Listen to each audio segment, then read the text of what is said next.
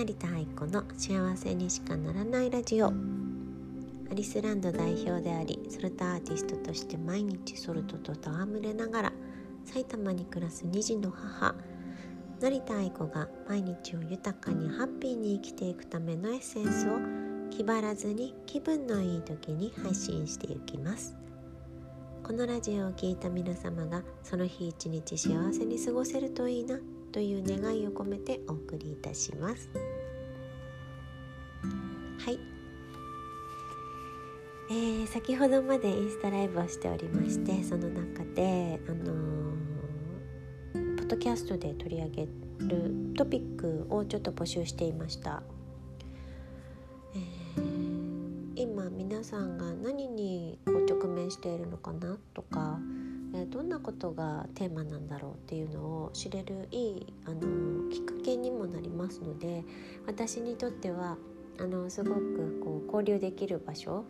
えー、配信してこう見てくださる方がいてコメントしてくださる方がいるっていうのはあのすごく楽しくてあの何て言うんでしょう知るっていう体験ができるので。あのとっても大事にしたい時間だなっていうふうに思っています。えコメントしてくださった皆様、えー、見てくださった皆様どうもありがとうございます。えインスタライブはあの不定期にやっているんですけれども、えー、アリスランドドットアイコで、えー、アカウントがございますのでもしよければフォローしてくださると嬉しいです。はいそしてですね今回のテーマは、えー、1個目のえっ、ー、とあ1個目というか初めて今日のインスタライブで一番最初にコメントくださった方の、えー、トピックにしようかなと思いまして、えー、それがですね認知症の親との付き合い方っていう、えー、テーマをいただきました。えーと、この方は、えー、実のお母様の、えー、介護をしてらっしゃるということで、えー、その中での、特に、まあ、キーワードとして出てきたのか認知症っていう、えー、ワードが出てきましたので、えー、っとそう私が3年くらい前にアメブロの方であの書いたブログがありまして、まあ、それアメブロもちょっと閉鎖してしまったので、えー、ワードプレスの方で再掲したものをもう一度あの掲載しました、えー、Facebook と、えー、公式 LINE のホームのところにあの全部載せておりますのでもしお時間のある方はあのご覧いただければと思います。えー、忘れるというプログラムで、えー、Google とかで検索していただいても多分出てくるんじゃないかなっていうふうに思います。はいすごくね懐かしいというか私にとってはあのそれを書いたのがまあ3年以上前なのかな？3年くらい前なので、えー、取っといてよかったと思いました。アメブロ消す時にちょっとこのブログは取っとこうかなと思ってあの全部コピペして残しておいたんですけれども。はい。えー、サムネイルがあのポニョのあの画像なんですけれどもあのままずあの読んでくださると大変嬉しいです。で、え、どんな内容でこうお話ししてるかっていうと、えー、まあ人間にはこう忘れるっていうプログラムが、まあ、全員備わってますよと、えー、そういうお話です。で、えーと、それが早いか、えー、亡くなった後かっていう、まあ、お話なんですけれども。認知症っていうのは、まあ、全員に備わったその忘れるというプログラムですね。それ何かというと、まあ、あの息を引き取ってこうこの世を去る時に私たち人間は魂の記憶はあるんですけれどもその今回の、まあ、今世と言われる、えー、人生の記憶をあの忘れるんですよね。て、えー、お空に帰っていくんです。必ず毎回リセットボタンといいますか忘れていきます。ただ残ってる方もいますもちろん。全部記憶がある。どの回も全部記憶がある。もしくはえこの回とこの回の記憶ある。もしくは後から思い出すっていうパターンの人もいると思いますけれども、まあ、基本的にはあの忘れるっていうプログラムがもうプログラミングされてるんですよね。おそらくですけれども。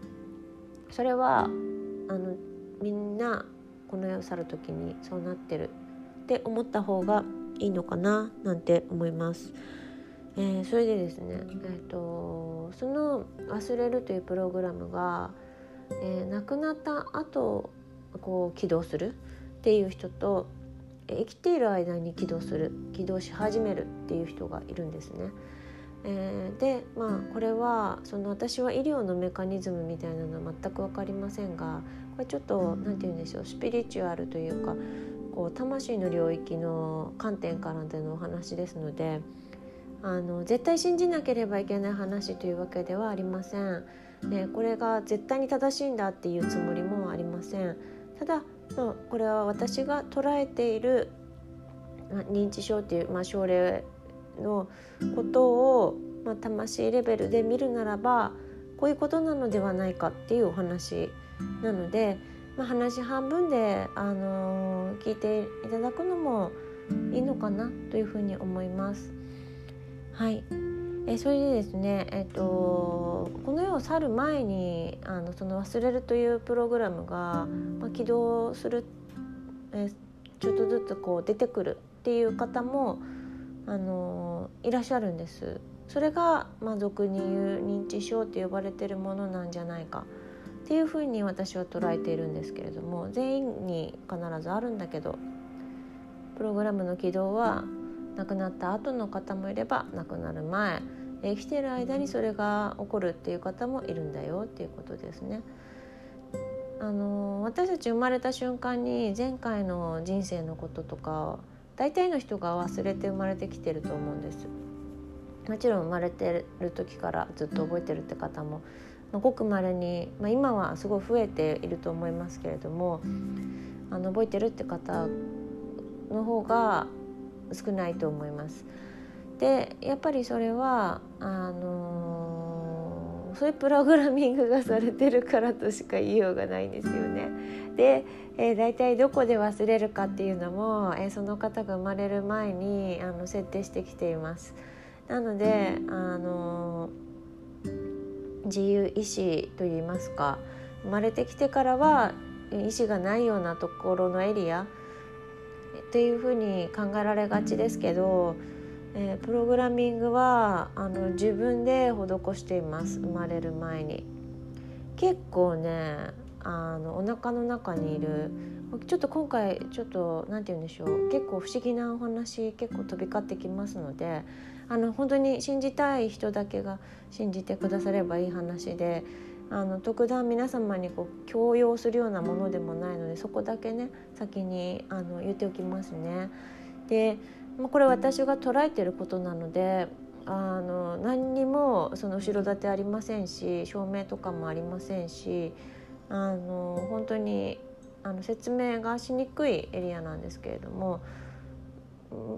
まあ現時点で私が一応確信を持ってと言いますか自分の中で正しいだろうってだ思えるようなレベルのところだけをすくい上げてお話ししようかなっていう感じです。ただ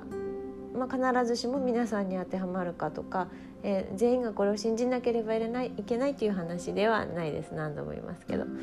でですね、えーと、お腹の中でも結構そのプログラミングをあの赤ちゃんは結構ギリギリまでしています。おそらくですけれども、まあ、もうお腹に入る直前に全部決めてきてる方も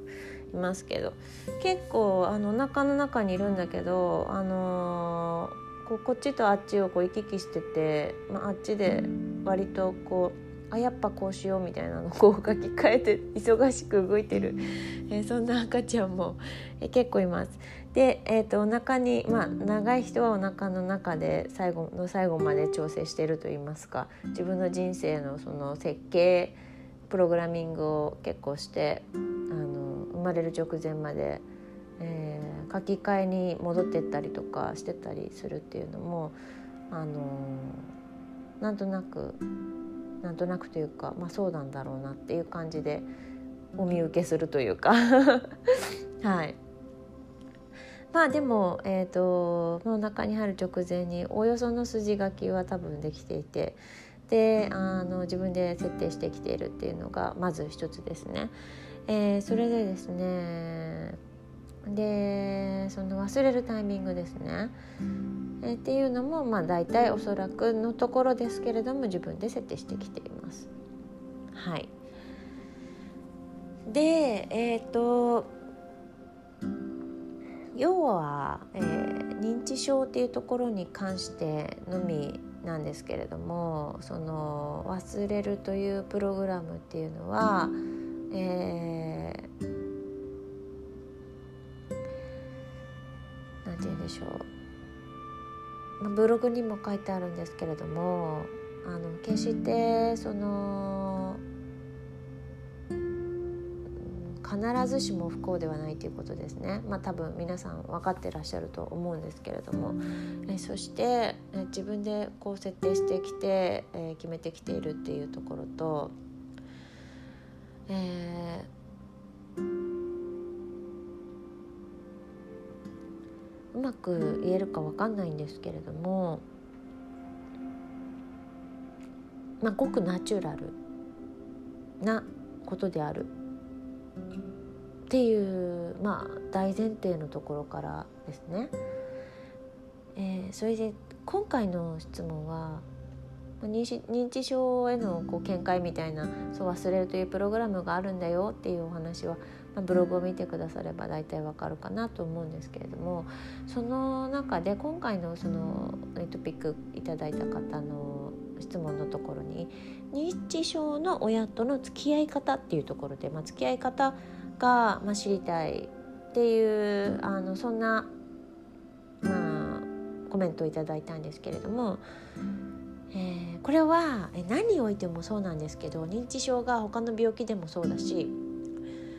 えーと、と認知症のところを多分他のことにこう入れ替えても全く全部同じことが当てはまると思うんですけど認知症だけじゃなくて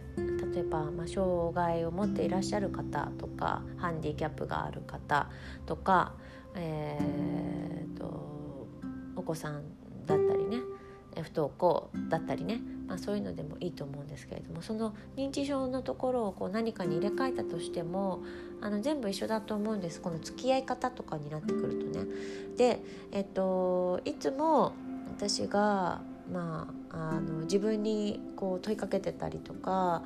えー、こういうお話をいただいた時に何をこう一番ベースにしているかって言ったら、えー、その認知今回認知症が入ってますけどその〇〇ですね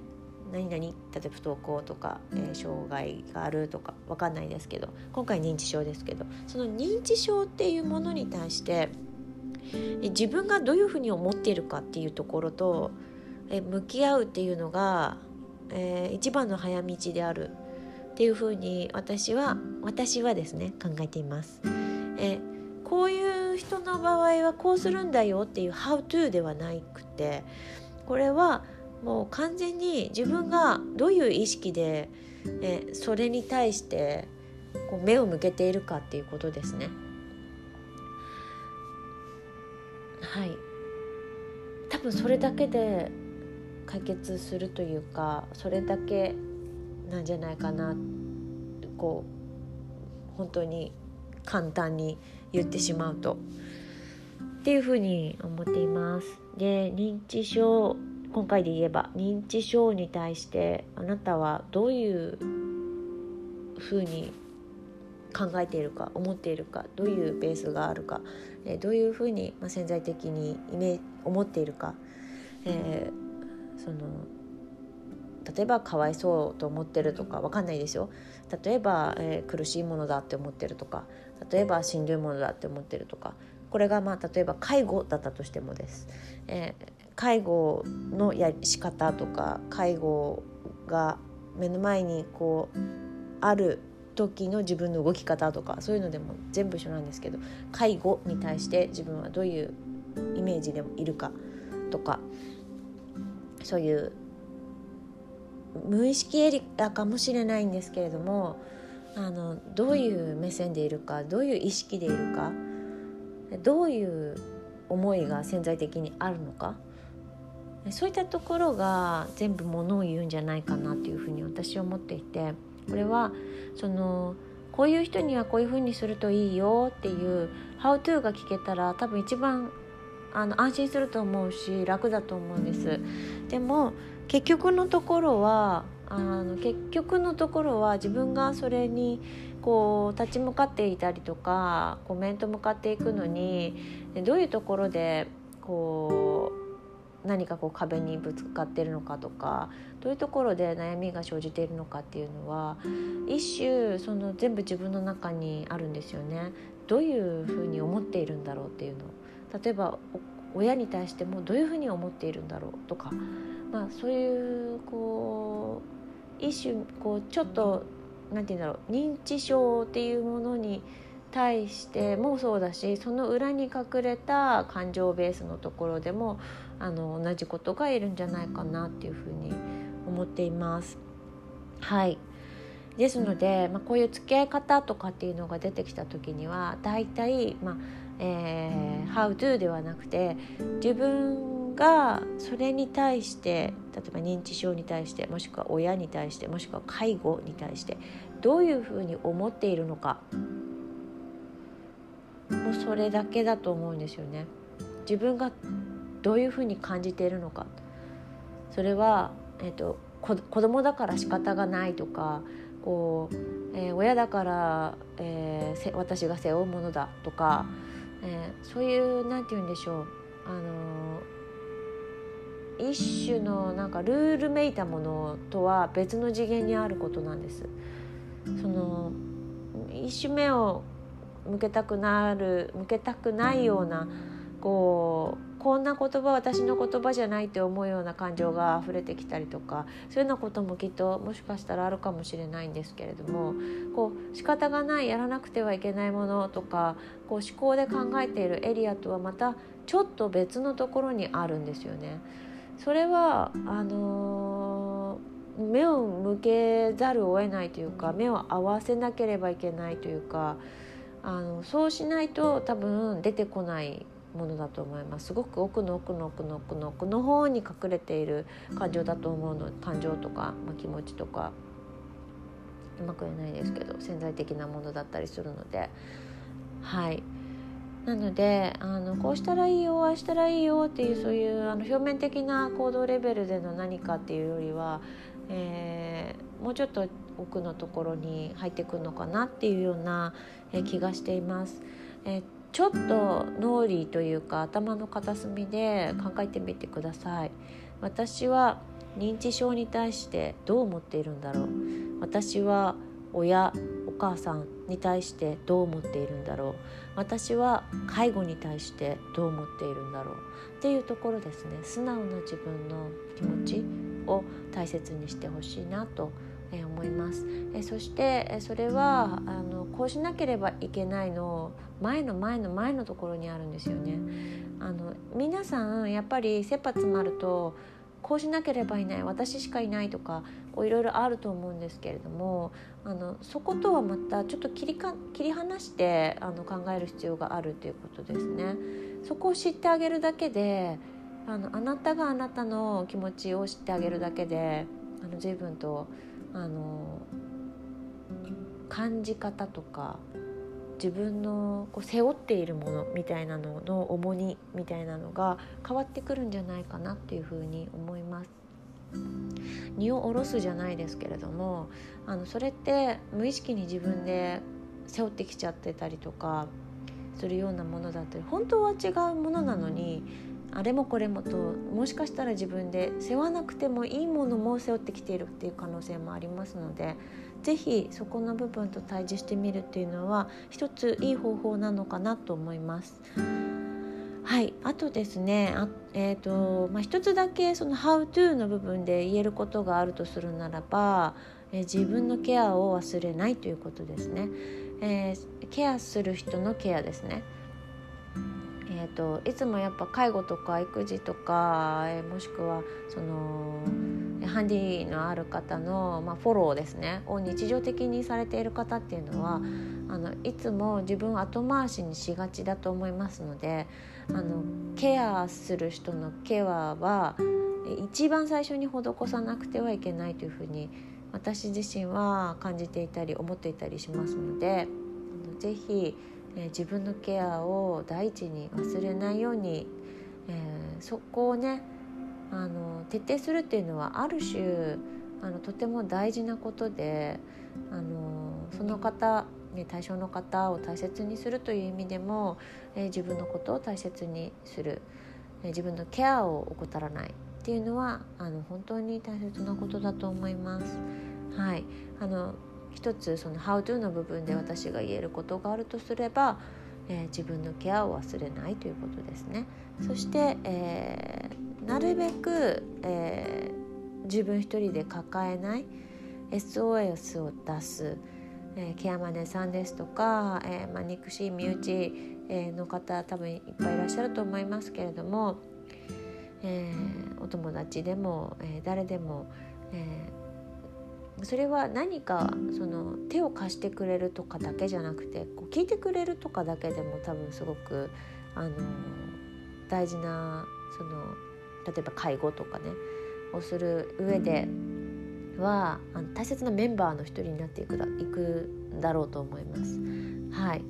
なので、まあ、自分の心を打ち明けられるような人をあの自分にはどれだけいるかなと、えー、あの人はには絶対頼れないと思ってた人ももしかしたら自分がオープンハートになれば、え、すごく助けてくれる人かもしれないですし、え、そういったところであの自分一人で孤独に入っていかないで、えー、SOS をできる人を、あの自分の中で設定しておいたりですとか今のうちにこう助けてって言えるようにこうまあ助けてって言うのが最初から言っとくのがいいと思うんですけど、うん、一人で抱え込まない SOS を出せる場所を作るっていうのはあの、まあ、絶対的に大事じゃないかなと思います。まあ、この辺のことは、えー、一人で抱え込まないとか自分のケアをするっていうのは、まあ、ある種あの、まあ、大前提といいますか。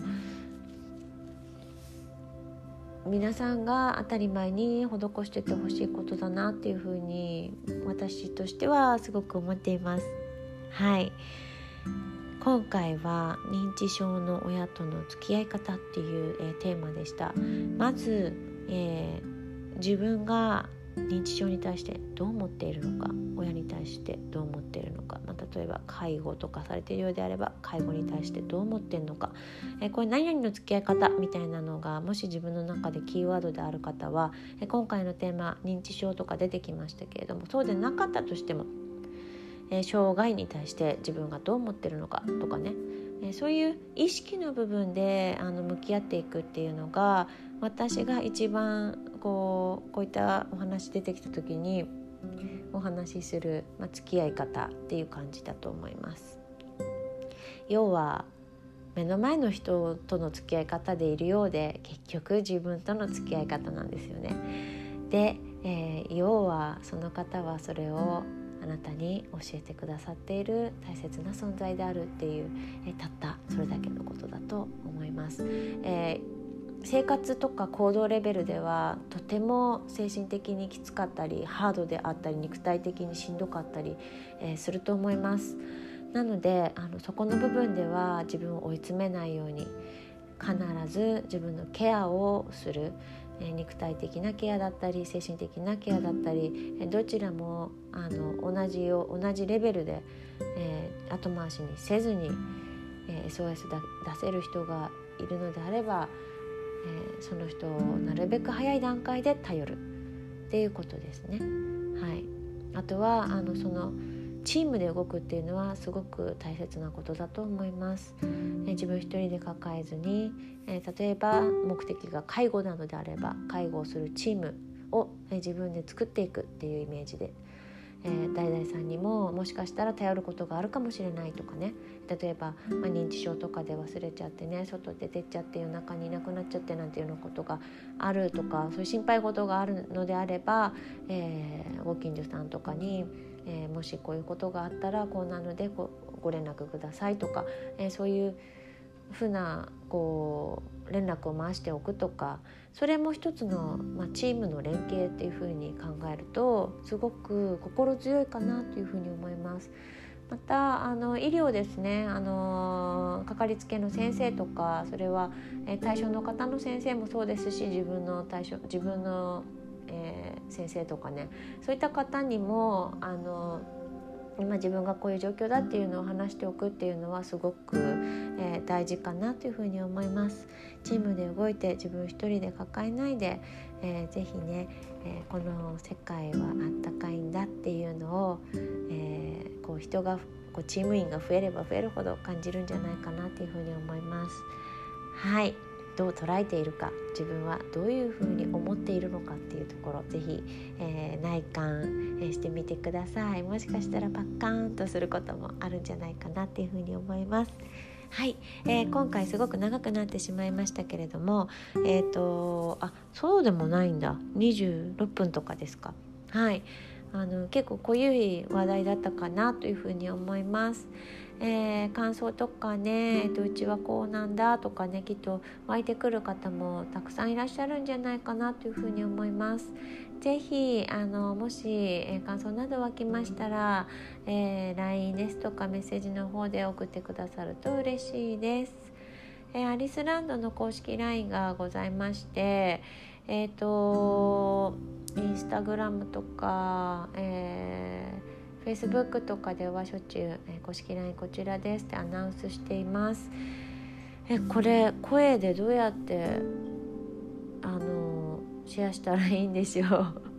ちょっと調べておきます。あアットマーク何々っていう ID みたいなのをお知らせしたらいいのか。何々で検索みたいな感じですよね。ちょっと私の ID 見てみよう。こうやっておけよって感じだけど今やっと思い出したえっ、ー、と私の ID はどこに書いてあるんだろう。QR コードとかわかるんですけどアットマーク何々何ってやつですよね。友達追加ボタンじゃないし。あちょっと今すぐあ出てきた。えっとアットマーク GFB0010i アットマーク GFB0010i これも多分自分のやつに設定できるのかな？なんかやってらっしゃる方いますよね。そういう風にすればアットマークアリスランドでとか言えるんですね。ちょっとちょっと検討してみます。え今のところアットマーク GFB0010i で LINE で検索していただきますとアリスランドなりたいこの、えー、LINE が登録できますのでもしよろしければそちらの方から感想やえメッセージなどを送ってくださると大変嬉しいです。はい。今回は認知症の親との付き合い方っていうテーマで、えお送りいたしました。はい。濃い内容でした。ブログの方ももしよければ見てくださると大変嬉しいです。はい。えー、それでは今日も聞いてくれてどうもありがとうございました。今日一日が皆さんにとって幸せがたっぷり降り注ぐような一日でありますように。ありがとうございました。成田愛子でした。